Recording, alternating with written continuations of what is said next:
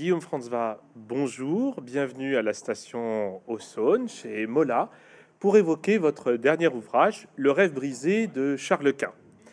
Vous êtes conservateur du patrimoine, diplômé de l'École nationale des chartes, et vous avez déjà publié en, en 2020 pardon, un ouvrage intitulé 1520 au seuil d'un monde nouveau.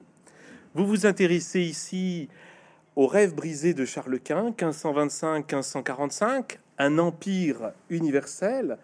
Alors, permettez-moi d'abord de vous poser la question. Ce rêve de Charles Quint, ce rêve d'empire, quel est-il concrètement? Alors, c'est justement un des aspects que j'ai essayé de euh, déterminer dans mon livre parce que, bah, en général, on a un peu tendance à voir cela de manière simpliste en présupposant que Charles Quint souhaite euh, asservir l'ensemble de l'Europe en passant au passage sur le corps de son rival français pour devenir euh, bah, le souverain le plus puissant d'Europe. Et en fait, c'est un peu plus euh, subtil que ça parce que euh, toute sa vie, Charles Quint se défend justement de ne pas vouloir en fait être justement le tyran qui a servi toutes les nations autour de son empire. Son projet, en fait, c'est de prendre la présidence de l'ensemble des nations européennes, dans une perspective qui en fait peut rappeler un petit peu le multilatérisme qu'on connaît aujourd'hui avec l'Union européenne, car il veut en fait fédérer tous les différents souverains, princes et euh, cités de l'Europe autour du trône qu'il incarne, afin non pas de restaurer un empire qui aurait une domination euh, absolue sur l'ensemble de l'Europe, mais d'être de fait celui qui met l'Europe en musique.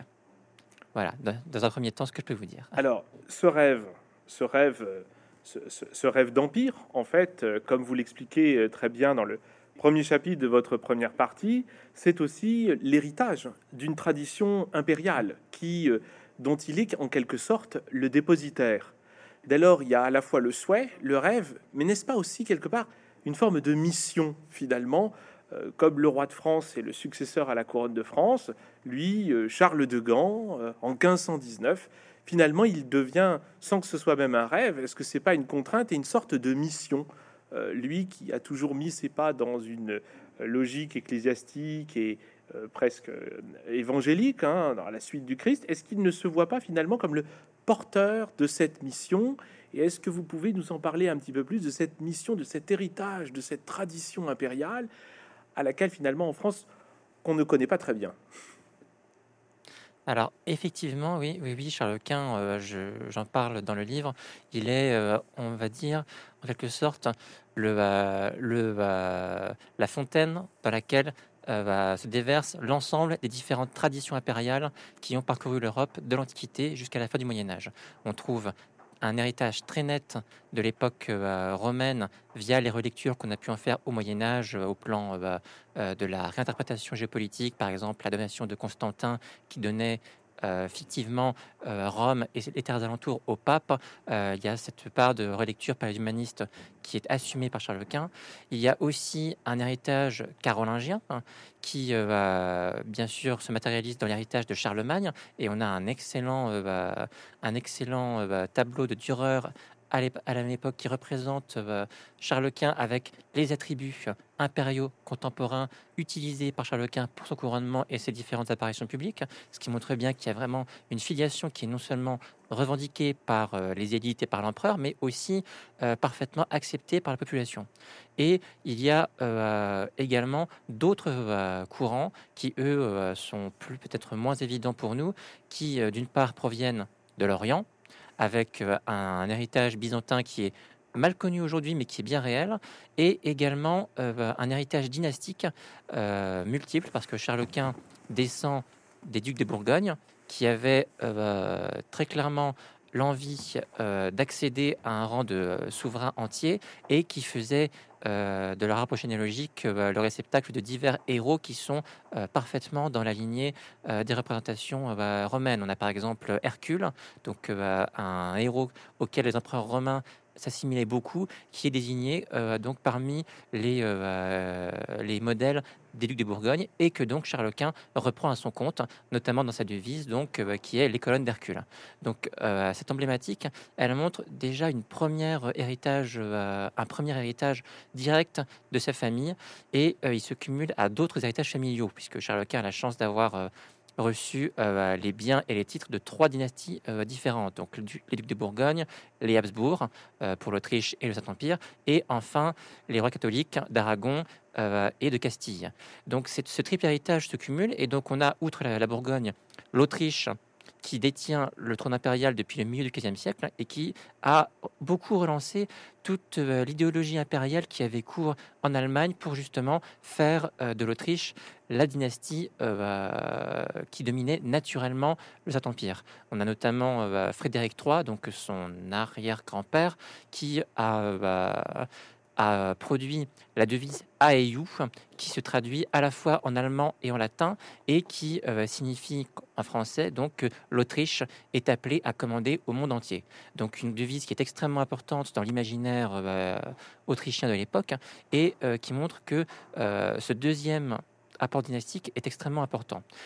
Et le troisième donc volet dynastique que Charles Quint connaît pour le coup directement, donc c'est l'Espagne, euh, puisque euh, l'Espagne à cette époque-là est l'un des royaumes vraiment en pleine croissance. Hein. Ils ont euh, bah, fait main basse sur les colonies américaines, ils ont repoussé les, les derniers musulmans qui vivaient encore au sud de l'Espagne à la fin du XVe siècle, et ils sont vraiment le fer de lance de la guerre sainte à la fin du Moyen Âge sur le pourtour de la Méditerranée.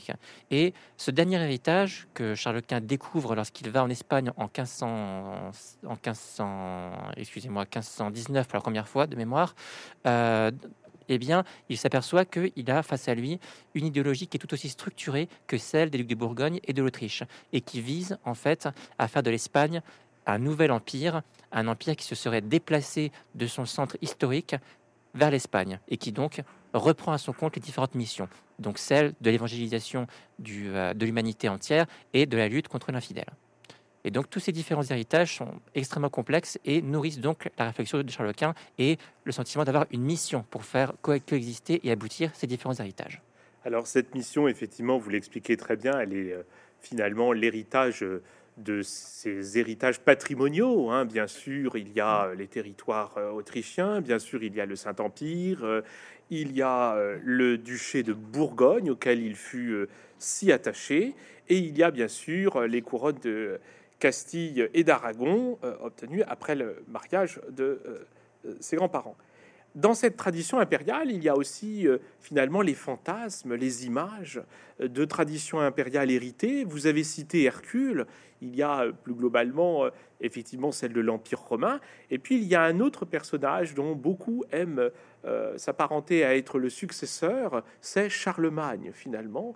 C'est un, empereur euh, finalement qui euh, a compté dans l'Occident médiéval et Charles Quint quelque part apparaît finalement, c'est le premier continuateur de Charlemagne. Alors dans quelle mesure finalement cette idéologie impériale que vous citez, cette, cette, cette mission, cette, ce discours, cette rhétorique qui est nourri lui-même dans sa personne par ses différents héritages, doit-il à cette personne finalement euh, qui, euh, euh, au cours du Moyen Âge, avait quand même réussi cette unité du monde chrétien hein, en, alliant l'empereur et Rome Dans quelle mesure Charles Quint il va être obnubilé, habité par cette ambition impériale qui était le propre de Charlemagne?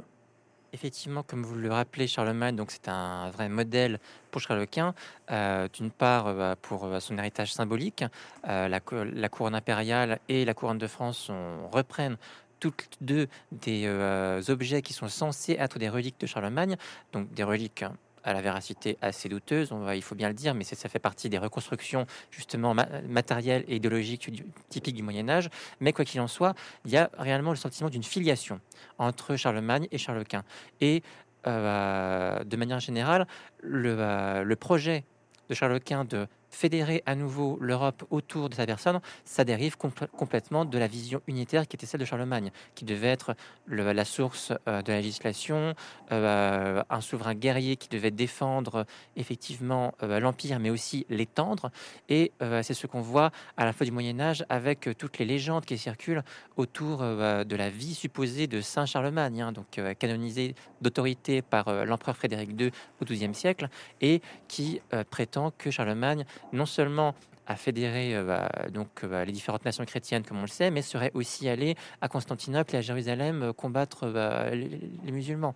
Donc, dans cette légende, on voit que effectivement, il y a une attente réelle de la population pour que Charles Quint, héritier de tant de traditions dynastiques et de territoires, reprenne la mission qui est celle attribuée à Charlemagne, qui est celle donc d'un roi législateur et d'un roi guerrier. Et dans l'ensemble, euh, c'est ce qui transparaît notamment dans sa volonté continue au cours de son règne de faire la guerre sur les rivages de la Méditerranée pour euh, chasser ou du moins euh, réduire les, les roitelets musulmans en, en simples vassaux, et également dans sa volonté, qui est assez, assez peu comprise en France à l'époque-là, de se faire couronner par le pape c'est quelque chose qui effectivement remonte à Charlemagne directement et euh, qui était tombé euh, plus, plus ou moins en désuétude à la fin du Moyen Âge. Et Charles Quint justement a la volonté de réactiver ce vieux rite justement pour signifier qu'il est vraiment empereur de plein effectif et euh, maître de Rome au moins symboliquement. Il ne va pas dépouiller le pape de sa capitale, mais il veut être effectivement le souverain reconnu par tous, y compris par le pape qui pour sa part fin de ne voir dans les couronnements impériaux allemands avec la chapelle qu'un couronnement en fait de seconde catégorie. Alors, dans cette histoire euh, de, Charles Quint, dans l'histoire de, ce rêve brisé, euh, vous l'avez dit en introduction, euh, on ne peut pas ne pas penser à la lecture de votre ouvrage que finalement Charles Quint préfigure en quelque sorte, il ne préfigure pas l'Europe d'aujourd'hui, mais il est un morceau de l'histoire de celle-ci. Et euh, finalement, Charles Quint apparaît un petit peu comme euh, finalement l'histoire de Charles Quint se confond avec celle de l'histoire de l'Europe. Et lorsque vous venez de rappeler euh, la question dynastique, il, il agrège en quelque sorte des territoires essentiels. Il y a tout d'abord le Saint-Empire, héritier de, cette tradition impériale depuis l'Antiquité romaine. Il y a ces territoires flamands si riches au sortir du Moyen Âge. Il y a bien sûr ces territoires italiens, notamment le duché de Milan, ses rêves de Rome aussi. Vous nous apprenez qu'il a un moment son chancelier a songé à aller s'installer, le faire installer à Rome, et lui-même a été euh, plus prudent. Et puis il y a euh, cette couronne, ces couronnes ibériques hein, de Castille et d'Aragon. Euh, qui finalement lui apporte quelque part une sorte de maîtrise de la Méditerranée occidentale. On le voit, Charles Quint finalement domine l'Europe, il la domine naturellement, légitimement, légitimement. Et finalement, dans, vous le rappelez, ces allers-retours permanents, c'est un empereur qui se déplace, qui fait la guerre, qui va dans l'Empire, il retraverse l'Empire, il va en Italie, il retourne en Espagne, d'Espagne, il repart en Italie, cet empereur voyageur quelque part, qui combat euh, des souverains qui n'aspirent qu'à lui euh, tailler des croupières, à lui arracher des morceaux euh, de ses différents héritages.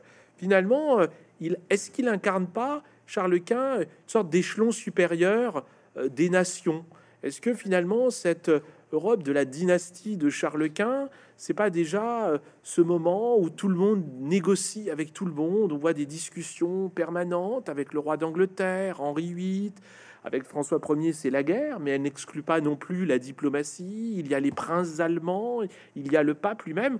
On voit autour de Charles Quint, finalement, autour de cette figure, on va pas dire que c'est un père de l'Europe parce que ce serait anachronique, mais quelque part, il y a une sorte de discussion permanente autour de Charles Quint, de sa politique, de ses alliés, de ceux qui cherchent à lui arracher des morceaux. Et finalement, il y a une sorte quand même d'Europe qui naît à travers cet usage de la diplomatie, de la négociation permanente avec, pour ou contre Charles Quint finalement, est-ce qu'il illustre pas quelque part, est-ce qu'il n'est pas le, le temps d'une sorte de matrice, finalement, avant les nations du 19e siècle? Est-ce qu'il n'est pas la création d'un échelon qui n'est pas celle de, des États, des principautés, que ce soit celle de Catalogne, des États souverains allemands? Est-ce qu'il n'est pas finalement une sorte, vous voyez, euh, dans cette Europe qui n'existe plus, euh, des dynasties, un échelon intermédiaire qui, euh, finalement, préfigurerait quelque part une sorte de fonctionnement aujourd'hui de l'Europe? Alors, effectivement, c'est quelque chose qui est assez troublant, dont je me suis rendu compte alors même que je faisais mes recherches pour, euh, pour le livre. Euh, on ne se rend pas compte combien, à l'époque-là, euh, tout le monde parle avec tout le monde. Même en temps de guerre, ou lorsque les relations officielles sont censées être rompues, les différents princes et rois passent leur temps à s'écrire ou à envoyer des ambassadeurs pour discuter. C'est vraiment absolument permanent. Et Charles Quint, euh, de fait, euh, pas tant par son titre que par euh, l'ampleur des territoires qu'il gouverne, est amené justement à discuter avec l'ensemble de ses voisins et euh, donc, quand on est à la fois empereur en Allemagne, euh, en Italie également, roi d'Espagne, euh, duc de Bourgogne pour les Pays-Bas, bien en fait, on est amené à discuter avec tout le monde. Et c'est quasiment le, seul qui a cette obligation. Il doit aussi bien discuter avec les puissances scandinaves et anglaises au nord que polonaises et turques à l'est, avec l'ensemble des principautés italiennes, avec les barbaresques au sud de la Méditerranée, et le tout en finissant par le Portugal à l'ouest et la France, évidemment, qui est en, plein milieu. Donc, euh, c'est vraiment le seul souverain qui est euh, à ce point obligé de discuter en permanence avec tout le monde dans toutes les directions et sur tous les territoires. Et à ce titre, effectivement, c'est probablement ce qui l'encourage justement à vouloir créer un modèle euh, de, de fédération européenne, même si c'est encore un peu anachronique, dont il serait le président, mais pas forcément le maître. C'est quelque chose qui transparaît notamment euh, dans les clauses du traité, de Madrid, donc le traité qui entérine la, grande défaite de François Ier, où l'une des clauses prévoit explicitement que euh, les deux souverains doivent euh, favoriser la tenue d'une grande assemblée avec des représentants de l'ensemble des nations européennes pour justement convenir d'une politique commune pour la crise religieuse interne et le danger musulman à, à l'extérieur. Donc on voit quelque part que, effectivement, Charles Quint a conscience qu'il y a un besoin de retrouver une structure supranationale que dans l'idéal il doit présider, étant donné son, titre et ses ambitions, mais qui euh, est encore assez incongru à l'époque, parce que justement on a la première émergence nationale et parce que l'empire de Charles Quint lui-même est multinational en fait. Il n'y a pas d'unité euh, juridique ou culturelle au sein de son empire. Et donc, même à l'intérieur de ses propres possessions, il doit en permanence composer avec des diètes euh, en Allemagne, des cortes en Espagne, et ainsi de suite. Et donc, euh, il y a vraiment un facteur, euh, un facteur diplomatique qui est au cœur de la pensée de Charles Quint à cette époque-là. Vous avez raison de, de, le souligner. Je pense que les lecteurs seront ravis. Ils trouveront dans votre ouvrage aussi une explication du fonctionnement des traditions politiques propres de l'Europe du XVIe siècle. Et effectivement, Charles Quint l'illustre, hein, ce sont celles d'une consultation, d'une négociation permanente euh, avec euh, l'ensemble de ses sujets, de ses vassaux, hein, des représentants des grands des princes, de la noblesse, mais pas seulement aussi. Hein, effectivement, euh, on, le voit très bien. D'ailleurs, finalement, cette question de cet usage politique, de la négociation permanente, de la discussion, elle concourt à l'autorité de l'empereur, à une sorte de sa suprématie. Ça n'est pas un empereur comme on pourrait l'imaginer, euh, un empereur qui décide et impose, c'est un empereur qui négocie surtout. Et il est en cela aussi euh, l'héritier finalement des traditions médiévales, finalement des traditions politiques. Et on en vient à la lecture de votre ouvrage à se poser la question, notamment dans son duel avec François Ier, qui est un duel qui s'inscrit sur plusieurs années, un duel long qui commence jeune par la couronne impériale, puis ensuite pour l'Italie, pour le Milanais, pour euh, tous ces territoires. Finalement, Charles Quint euh, est encore un chevalier du Moyen Âge, et en même temps, il annonce un fonctionnement politique pour l'Europe, pour l'histoire de l'Europe, qui est différent. Dès lors, euh, c'est une question. Denis Crouzet avait fait le parallèle pour Christophe Colomb en se demandant si c'était un homme du Moyen Âge ou le premier homme de l'époque moderne. J'ai envie de vous poser la même question pour Charles Quint. Est-ce que Charles Quint n'est pas le dernier chevalier du Moyen Âge qui emporte à la fois les idéaux, ou n'est-ce pas celui qui finalement euh, reconfigure, remodèle, transforme ses idéaux politiques dans une vision de l'Europe, de ce qu'il doit être lui-même, de ce que doit être le pouvoir impérial, mais aussi du fonctionnement finalement des rapports entre les princes? Euh, oui, effectivement, donc euh, ce, euh, statut en quelque sorte de dernier chevalier du Moyen Âge, c'est quelque chose qui revient fréquemment effectivement pour qualifier Charles Quint, et à mon sens c'est tout à fait vrai, parce que Charles Quint très clairement est une émanation de la culture de la fin du Moyen Âge, que ce soit au plan politique, au plan littéraire et euh, euh, de manière générale dans la conception de ses valeurs morales et religieuses. Euh, dernier chevalier du Moyen Âge, qui a néanmoins l'intuition que la structure du pouvoir devrait évoluer vers autre chose. donc ça ne suppose pas une révolution complète donc des valeurs ni du fonctionnement de l'Europe, mais ça suppose pour lui, on va dire, quelque sorte un retour à un état euh, un peu idéalisé en fait. Parce que Charles Quint était quelqu'un qui a beaucoup euh, beaucoup euh, lu tout ce qui était littérature, littérature chevaleresque, roman de chevalerie, Miroir des princes, etc. Et euh, il est beaucoup plus à cheval sur les notions traditionnelles comme l'honneur que ne l'est François Ier, qui lui, euh, à, l'inverse, euh, joue au chevalier en façade, mais n'hésite pas à se parjurer ou à dire des mensonges tout à fait éhontés, alors que Charles Quint, lui, ça n'y viendrait même pas à l'esprit. Donc, sans idéaliser Charles Quint, encore une fois, on peut vraiment présenter l'empereur comme vraiment le dernier chef d'État médiéval, en fait, à cette époque-là. Mais qui a, je me, répète, l'intuition que euh, euh, son pouvoir devrait évoluer vers autre chose. Donc cette autre chose, justement, c'est son rêve, d'empire, mais euh, ce rêve va échouer, comme le, titre, du livre l'annonce. Et cet échec, en fait, met 20 ans, à dire vrai, à se révéler aux esprits les plus clairvoyants.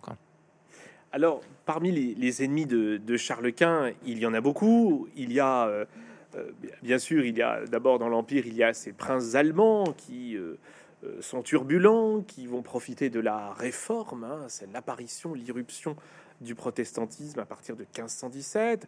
Il y a dans la Méditerranée la puissance ottomane avec le sultan qui, effectivement, après la chute de Constantinople en 1453, se développe, notamment dans la Méditerranée. Et puis, il y a ce grand ennemi. Ce grand ennemi, c'est le roi de France, c'est François Ier, mais comme nous le disions à l'instant, euh, il n'en ressort pas grandi finalement à chaque fois que l'on compare euh, le roi de France à l'empereur. Euh, l'un est veut les menteurs, l'autre n'a qu'une parole. L'un trahit et trahit à nouveau, l'autre reste fidèle. Finalement, dans ce duel entre François Ier et Charles Quint, on a aussi l'impression qu'il y a deux traditions politiques qui s'affrontent. Il y en a une qui, euh, vous le dites, finit comme un échec, c'est celle de Charles Quint, mais celle de François Ier euh, l'est tout autant. Il ne conservera aucune finalement de ses victoires. Il fait les guerres en Italie de manière successive pour immanquablement et souvent lamentablement finir de la même manière. Et euh, votre livre restitue bien cette continuité de affrontements. Lorsqu'on lit la défaite de Pavie, lorsque le roi de France est fait prisonnier, c'est un fait extrêmement rare quand même dans l'histoire, hein, depuis le Moyen Âge, que des souverains, on s'attend à avoir vécu le pire en 1525-1526, et non, cela dure très longtemps. Alors, sur cet affrontement entre François Ier euh, et Charles Quint, quels sont, à, votre, à, votre analyse, finalement, euh, quels sont les, points les plus saillants de, cette opposition? Il y a une, opposition d'hommes, il y a une opposition politique, il y a une opposition de style, dirions-nous aussi aujourd'hui, une opposition de valeur. Mais finalement, euh, euh, qu'est-ce qu'il faudrait retenir finalement de cet affrontement quasi homérique entre un roi de France, finalement, qui finit toujours par des défaites? Oui, effectivement, le, duel entre Charles Quint et François Ier est emblématique de cette époque et il concourt à l'échec du rêve d'empire de Charles Quint euh, sans que euh, la France elle-même euh, n'en sorte grandie. Parce qu'effectivement, comme vous le dites, François Ier a, pour ainsi dire, tout raté du début à la fin. une fois passé Marigny en 1515, toutes les guerres qu'il a entreprises se sont mal terminées. Donc, au plan diplomatique et stratégique, le constat est sans appel. Au-delà de cette rivalité stratégique, il y avait aussi une réelle mésentente entre les deux personnages, ne serait-ce qu'au point de vue euh, on va dire, euh, du, premier conflit avec la couronne impériale en 1519, François Ier voyait euh, la couronne impériale comme la confirmation de, sa propre supériorité sur les autres nations européennes, en sachant que à cette époque, la France est très clairement la première puissance d'Europe. De manière, de manière vraiment éclatante. Et après 1520, bien, les choses se, renversent extrêmement vite et ça coïncide avec le, avec le, l'élection de Charles Quint comme empereur, mais ça en est en réalité relativement distinct, tout simplement parce que en recueillant l'héritage de, de ses pères, Charles Quint est devenu de fait beaucoup plus puissant que lui. Et euh, la quête de François Ier de, euh, euh, conjurer son échec en 419, en fait, tourne à une obsession qui se matérialise par la question italienne, mais qui serait probablement, de mon point de vue, demeuré parfaitement actif, même si l'Italie avait été réglée tout de suite. En fait, on a vraiment la rancœur d'un roi de France qui est extrêmement, extrêmement ulcéré de n'être que roi. Et euh, bah, Charles Quint, de son côté, lui, n'a pas du tout la même aigreur au départ. Pour lui, euh, bah, le roi de France est un partenaire euh, éventuel, en fait. Et bah, une fois le, premier affrontement stratégique passé avec Pavie en 1525, lui pense qu'il y a moyen de rétablir une amitié. Pas forcément une amitié très intime entre les deux souverains, mais de rétablir une amitié, une communauté d'intérêt. Et euh, c'est justement quelque chose, euh, une chose à laquelle il va croire pendant assez longtemps, jusque à la dernière guerre qu'il livre, euh, donc au début des années 440, où là vraiment il en a assez, et il conclut que dans une de ses lettres, il conclut que il vaudrait encore mieux rester en état de guerre permanent avec la France que d'essayer de refaire un nouveau traité, parce que vraiment avec les Français c'est possible. donc vraiment il y a une différence, une, vraiment une rancœur entre les deux personnages, qui va euh, crescendo avec le temps. Et au-delà de ça, il y a, comme vous le disiez, une différence de style. C'est que quels que soient leurs intérêts euh, divergents, en plus, ils n'ont pas euh, la même vision du monde. D'une part, de par leur conception du pouvoir, qui euh, est plus centralisée en France et qui, depuis le, XIIIe siècle, vise à faire reconnaître la France comme la première nation catholique d'Europe, et avec l'empereur qui, lui, au contraire, voudrait présider l'ensemble des nations d'Europe et les faire, les faire jouer en harmonie autour de lui, en véritable chef d'orchestre. Et euh, que ce soit dans leurs vêtements ou dans leur, euh, dans leur façon d'agencer leur cours, il y a vraiment deux univers complètement différents. Charles Quint euh, est toujours habillé de couleurs sombres, voire même en noir, alors que François Ier, lui, est un roi extrêmement fastueux, qui ne fait que donner des fêtes, se couvrir d'or et d'argent à, tout, à toute représentation publique. Et justement, euh, la différence de caractère est l'un euh, des, traits qui cause aussi l'échec des quelques essais de négociation qui ont lieu en face à face entre deux. Lorsque en 1538, euh, François Ier et Charles Quint se retrouvent à Nice puis à Aigues-Mortes pour négocier un nouveau traité de paix, euh, bien justement, euh, on se rend compte qu'il euh, y a un problème en fait. Hein. Il y a un problème entre François Ier qui, qui est resplendissant, qui donne des banquets somptueux, et Charles Quint qui lui-même en fait est extrêmement austère. Donc de base, en fait, il n'y a pas de possibilité d'entente personnelle entre les deux hommes. Et cela ne fait que confirmer la dissension stratégique entre les deux royaumes. Cette opposition continuelle entre Charles Quint et, François Ier dure tout au long de leur existence, hein, jusqu'à leur mort. Finalement, ils, sont marqués par cet affrontement permanent, régulier sur euh, toutes les formes. Euh, néanmoins, on peut quand même relever aussi une sorte de paradoxe, puisque finalement, Charles Quint, peut-être que son rêve d'empire euh, est brisé, mais la structure impériale existe. François Ier n'obtiendra aucun de ces objectifs que lui, il s'était assigné, c'était conquérir une partie de l'Italie.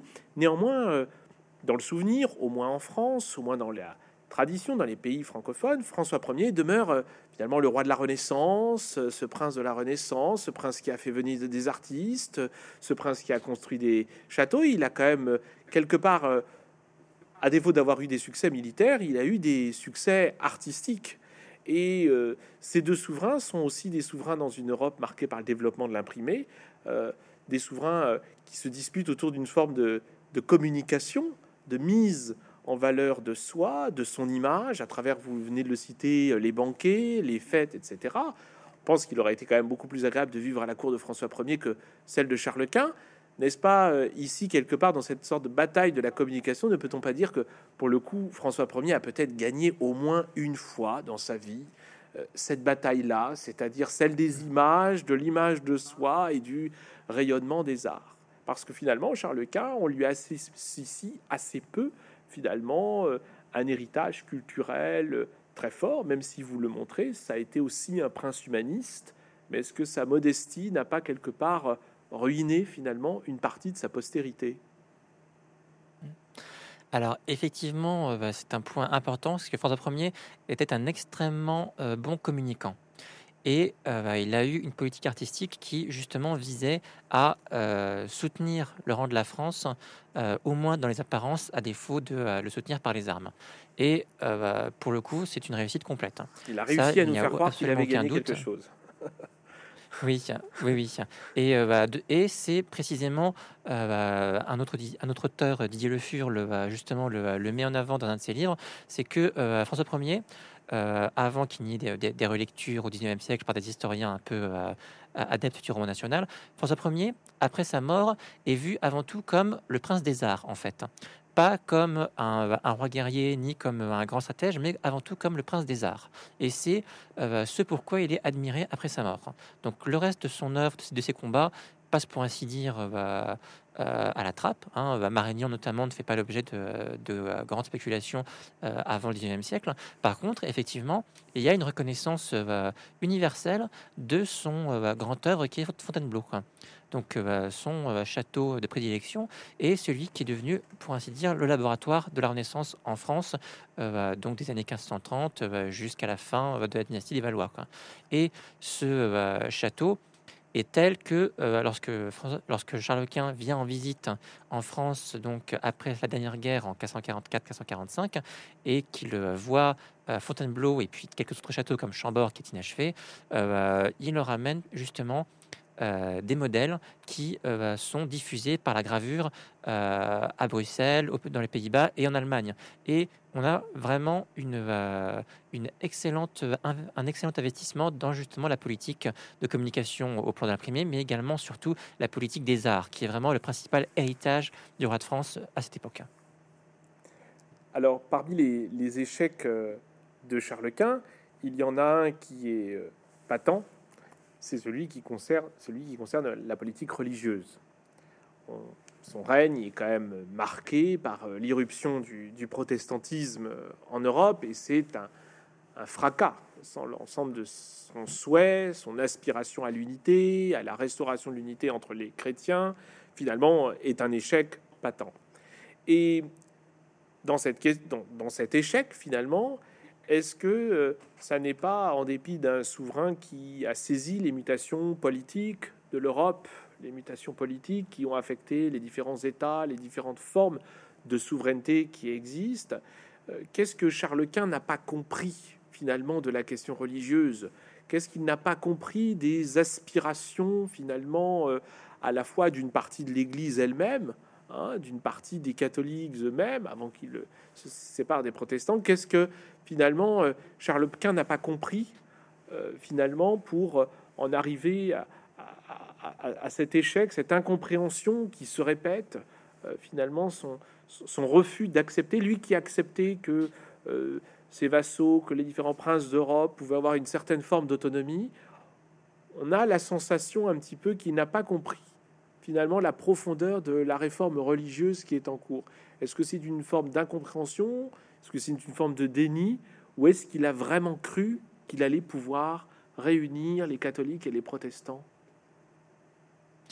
Alors euh, là, je peux vous répondre effectivement parce que Charles Quint euh, a, je pense, euh, au contraire, compris quel était l'enjeu hein. Parce que euh, la réforme, vous l'avez dit, était un, fracas. Hein. c'est un mouvement qui était extrêmement violent, en fait, euh, à l'époque. Euh, beaucoup plus qu'on ne se le représente aujourd'hui, où la liberté religieuse, ben, c'est quelque chose de très convenu. et à l'époque, en fait, ça dégénère réellement par endroit en guerre civile. Et Charles Quint, il voit ça d'abord en fait en chef d'État et il essaye de trouver un terrain d'entente pour les deux camps. Et cette, cette, façon de faire, qui nous semble très, très raisonnable, eh bien, en fait, n'est pas du tout la méthode euh, qui marche avec euh, justement les, euh, les esprits de l'époque.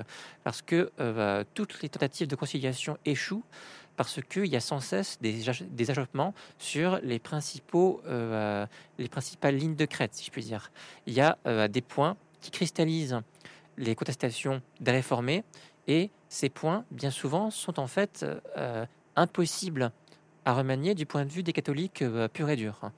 Et ce qui fait que euh, même si parfois on a pu avoir le sentiment qu'il y avait un rapprochement possible, eh bien ça a systématiquement échoué parce que euh, justement il n'y avait pas de terrain d'entente en réalité possible entre les deux camps.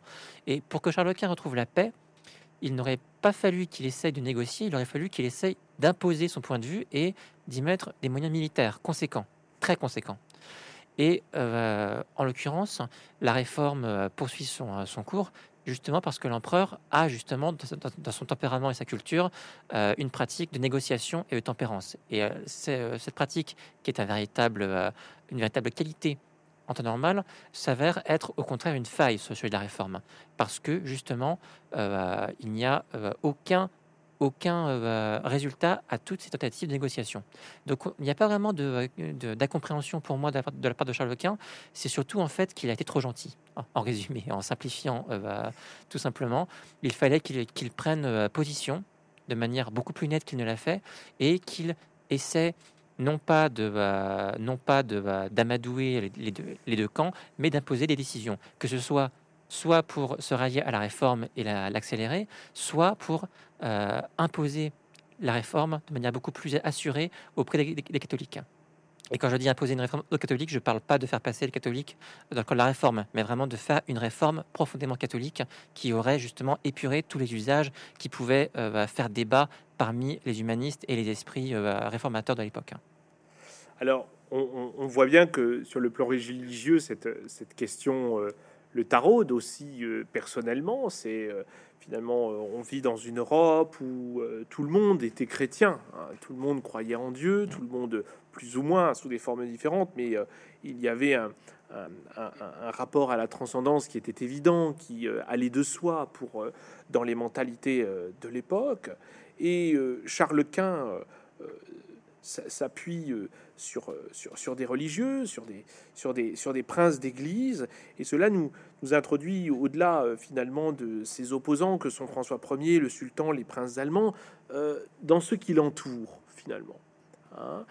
il est assisté du chancelier Gattinara, que l'on voit quand même beaucoup plus exigeant que lui, et puis apparaît aussi finalement dans cette figure de l'empereur, dans cette figure de l'empereur, un rôle euh, qui est donné notamment euh, à sa sœur au moment de euh, qui est une, un véritable atout stratégique finalement dans de défense de la politique impériale. Hein. il, lui impose un, mariage avec François Ier. Il y a également sa femme qui assume la régence. Est-ce que finalement dans les traditions politiques qu'a inauguré Charles Quint dans l'Europe du XVIe siècle, il n'y a pas aussi cette non pas une revendication de la place des femmes. C'est pas du tout ça, mais il leur a confié finalement des missions, et lorsqu'il avait des missions extrêmement importantes, que ce soit pour la dynastie, que ce soit pour ses différents territoires, en Flandre, euh, etc., il inaugure cette tradition qui sera reprise aussi par ses successeurs, euh, finalement, de s'appuyer sur les sœurs, les belles-sœurs, les mères, etc.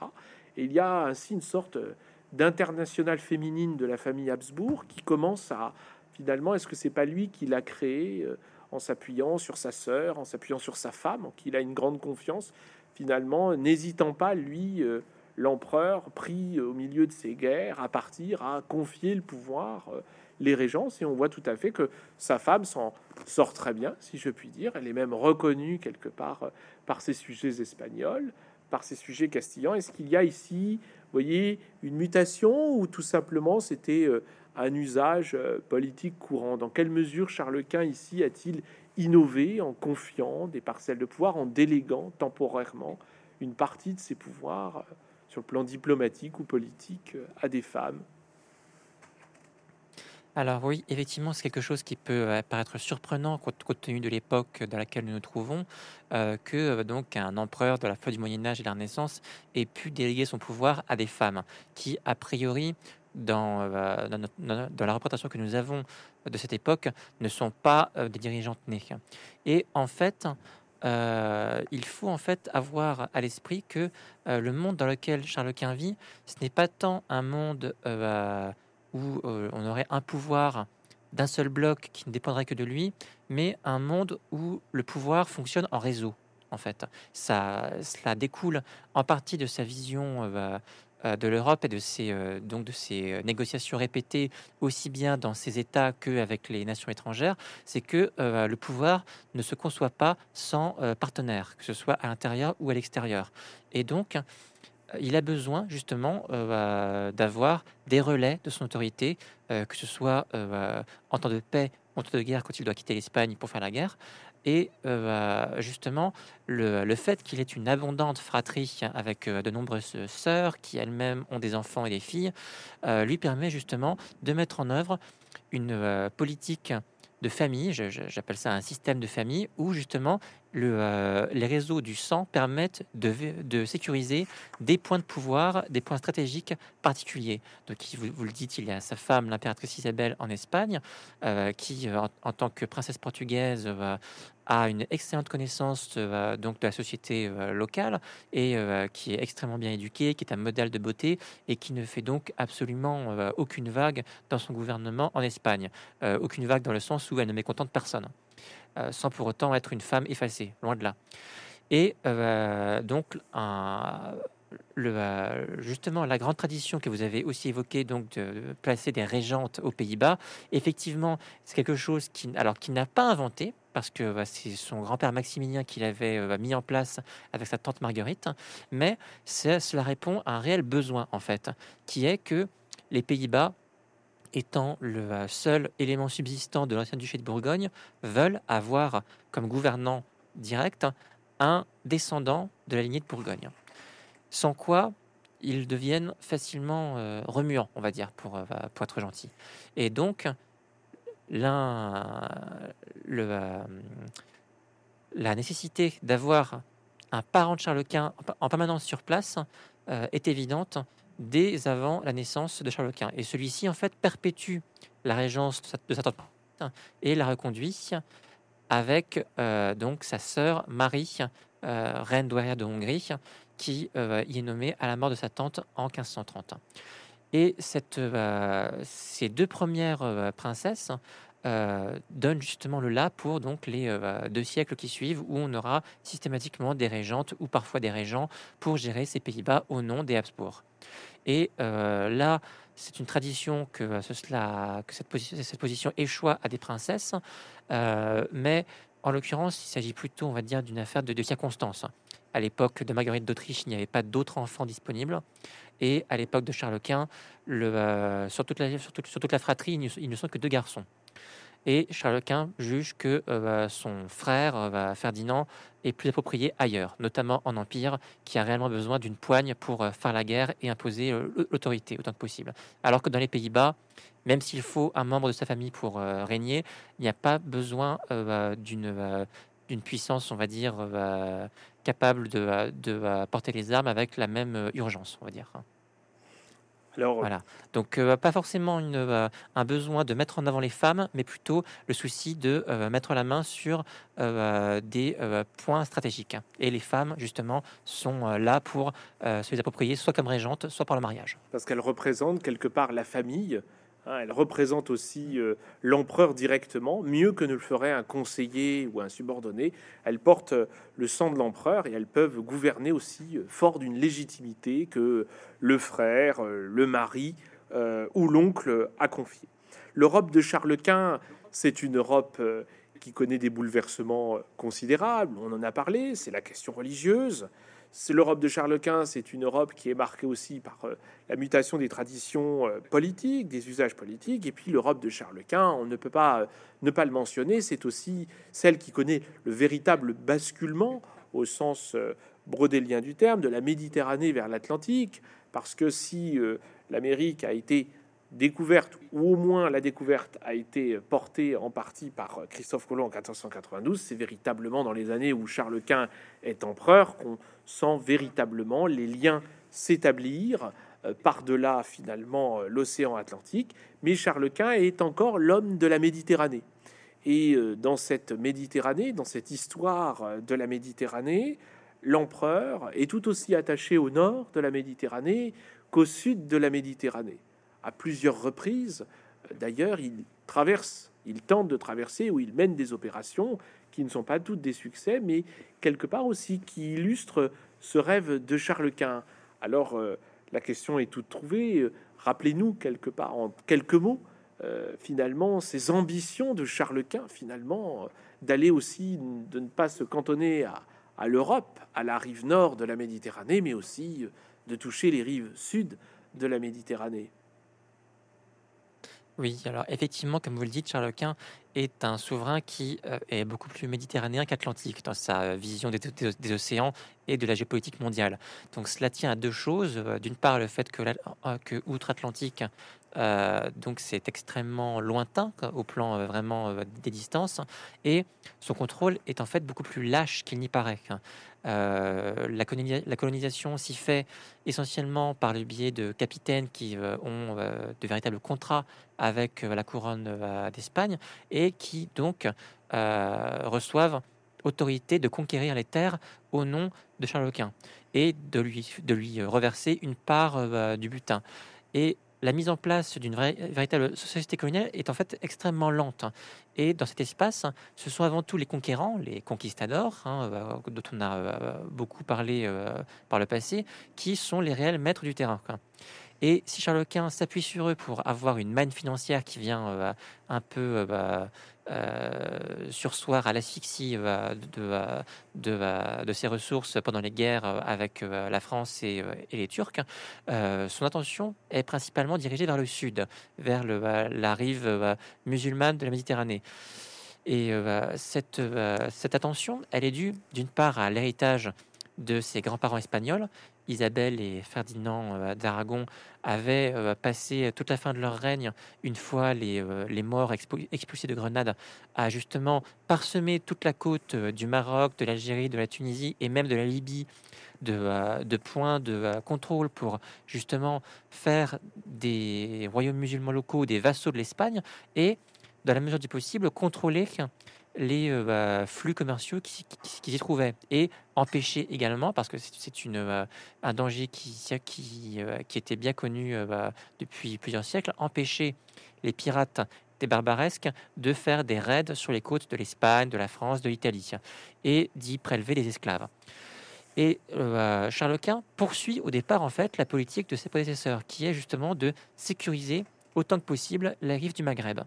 Et cette politique, va être développé en fait à partir du moment où on se rend compte que euh, toute cette zone est directement euh, susceptible de tomber dans l'escarcelle de l'Empire ottoman qui est euh, donc la principale puissance de l'Orient méditerranéen et qui est un réel danger sur le front terrestre à l'est en Hongrie. Et voir le sultan de Constantinople euh, réellement euh, remettre la main sur le Maghreb est un danger extrêmement dangereux parce que cela signifierait en fait que l'Europe serait prise en tenaille aussi bien par voie terrestre à l'est que par voie maritime au sud. Et euh, cela explique en grande partie pourquoi est-ce que Charles Quint s'est autant soucié de renforcer son réseau de forteresses, de le défendre et de l'agrandir quand il le pouvait sur les, sur les côtes maghrébines. Mais euh, effectivement, vous l'avez dit, il va y avoir des succès, il va aussi y avoir de très gros échecs. Euh, Charles Quint parvient à prendre Tunis, qui avait été justement euh, occupé par, par Barberousse, donc le pirate partisan du sultan ottoman, en 1535. Donc ça, c'est extrêmement important pour sa réputation, parce que c'est la, c'est la première fois que les chrétiens ont un succès aussi éclatant sur une puissance euh, musulmane depuis la conquête de Grenade, grosso modo. Et cela lui permet justement d'asseoir son image d'empereur, euh, d'empereur euh, donc d'empereur guerrier qui étend la chrétienté et qui la défend contre ses ennemis de l'extérieur. En revanche, euh, donc après 1535, les choses se gâtent parce que euh, dès 1538, il y a une première grosse défaite qui euh, fragilise ses forces en, 1538 à la Prévéza, dans les environs de donc en Grèce, dans les environs de la, bataille d'Axium, pour ceux qui pour ceux qui connaissent un peu leur classique augustéen et cléopatrien.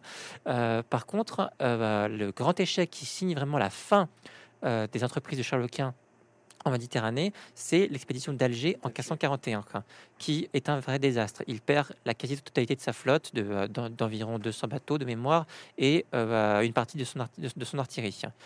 Euh, donc vraiment, il y a une fin de règne qui est très compliquée de ce, euh, de ce point de vue-là. La Méditerranée, tant au début de règne, ça semble euh, poursuivre les succès de ses prédécesseurs, autant à la fin du règne, on est vraiment revenu sur une position extrêmement défensive. Alors, Charles Quint, c'est ce prince de la Renaissance aussi, c'est un, prince marqué aussi par l'humanisme, et on a un petit peu la sensation que dans son rapport au Nouveau Monde, euh, c'est un prince humaniste. Il est traversé par toutes les questions que vous venez de les mentionner, de cette puissance des conquistadors hein, qui euh, sont puissants hein, au-delà des mers, sont installés en Amérique, euh, n'obéissent pas, sont un peu des seigneurs locaux qui sont bien loin d'un pouvoir en Europe qui pourrait les, contraindre. Et Charles Quint est obligé de mener une politique habile pour à la fois faire reconnaître son autorité et en même temps permettre à, ces conquistadors de, lui apporter de nouveaux territoires. Néanmoins, on a quand même la sensation que dans ce rapport au Nouveau Monde, c'est aussi le moment où on voit euh, l'humaniste Charles Quint. Alors bien sûr, sa politique connaît de, grands échecs, mais il y a aussi ce rapport aux Indiens nouveau qui sera appelé à, durer, à poser cette question du rapport euh, des, des chrétiens à d'autres euh, populations, notamment en Amérique, qui donnera lieu à la célèbre controverse hein, de, dite de Valladolid, mais ce n'est pas seulement celle-ci, plus tard. Et euh, Charles Quint est un peu encore le porteur des idéaux euh, de cet humanisme. Est-ce que vous pouvez nous en dire euh, quelques mots?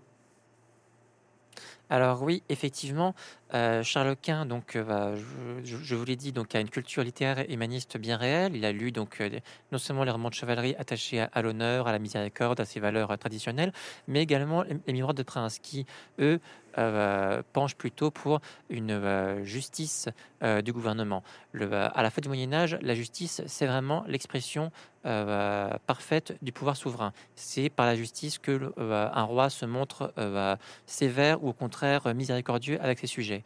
Et si avec l'Amérique, il n'y a pas la possibilité d'exprimer cette, cet aspect du pouvoir qu'est la, la justice, il y a néanmoins un réel souci des populations locales parce que euh, on le sait par les, rapports euh, des conquistadors, par les, chroniques et les récits de l'époque, que la conquête du Mexique puis du Pérou sont euh, des campagnes militaires vraiment horribles pour les populations locales.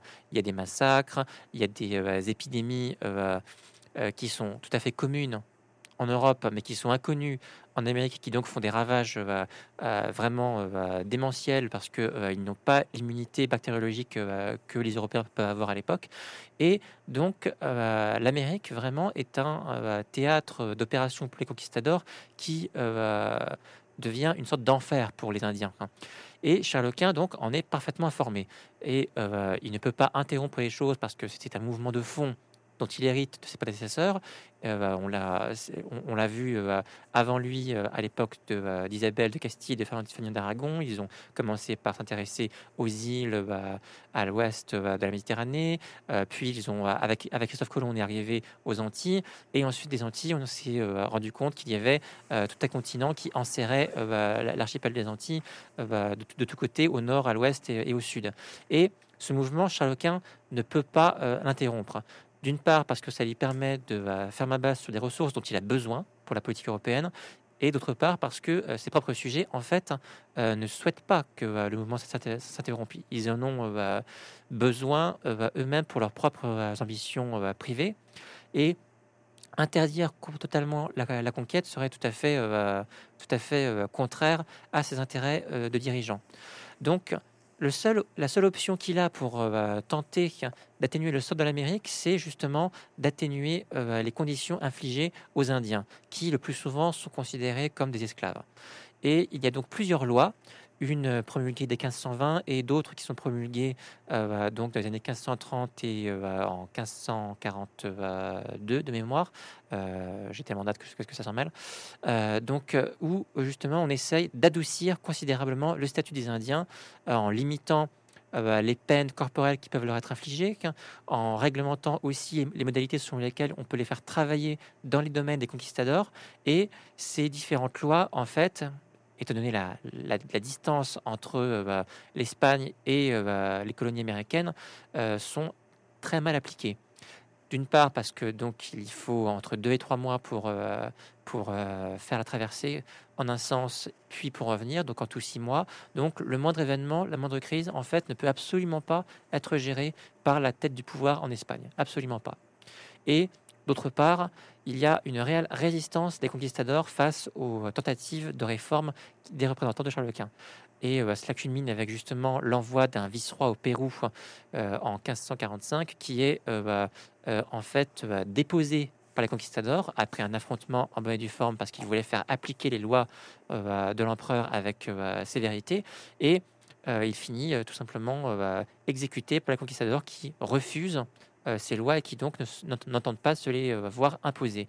Et donc c'est là qu'on voit le, véritablement la limite du pouvoir impérial outre-Atlantique, c'est qu'en fait euh, Charles Quint n'a réellement pas le contrôle en fait de ce qui se passe sur place.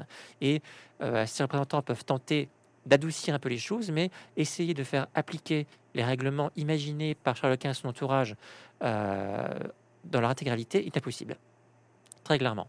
Et donc, euh, Charles Quint donc, a une dimension humaniste, mais cet humanisme donc, se brise sur, euh, on va dire, la, la réelle politique, on dirait aujourd'hui. C'est finalement euh, un échec, un, autre échec de Charles Quint qui finalement vous permet de, défendre cette, cette thèse hein, du rêve brisé d'un empire qui finalement a des limites évident, des limites religieuses, des limites spirituelles, politiques euh, en Europe, mais aussi euh, finalement euh, outre-Atlantique. Alors, vous tirez finalement une sorte de bilan finalement de, cet empire, de, ce règne de, de, Charles Quint, qui effectivement, hein, au soir de sa vie, est quand même marqué dès les années 1540 par finalement des déconvenus, des amertumes, des déceptions qui sont nombreuses, se multiplient. Euh, s'enchaînent, s'accumulent euh, sur tous les fronts. Néanmoins, euh, finalement, est-ce que cet échec, c'est seulement l'échec de Charles Quint ou aussi l'échec de ses opposants?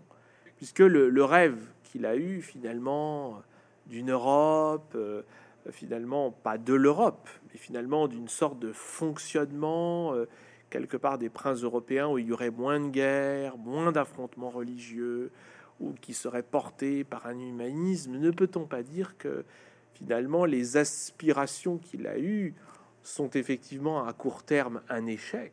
Elles sont un échec, c'est un indubitable, c'est incontestable, mais finalement l'idée demeure. Est-ce que finalement le succès de Charles Quint n'est-il pas à lire euh, au-delà de sa mort et de la fin de ce rêve impérial, finalement dans une sorte de fonctionnement, d'aspiration d'une partie des sociétés européennes à finalement réussir à fonctionner ensemble dans une unité qui euh, n'est pas une unité euh, impériale et politique, mais qui est une autre forme d'unité dans laquelle finalement euh, différence, des différences ont toute légitimité à exister. Et si le rêve de Charles Quint, c'est euh, fracassé sur un échec, effectivement, notamment en termes religieux, mais pas seulement, vous le montrez très bien, il y a aussi une sorte de pérennité des idées de Charles Quint, de, non pas de son humanisme, mais son aspiration.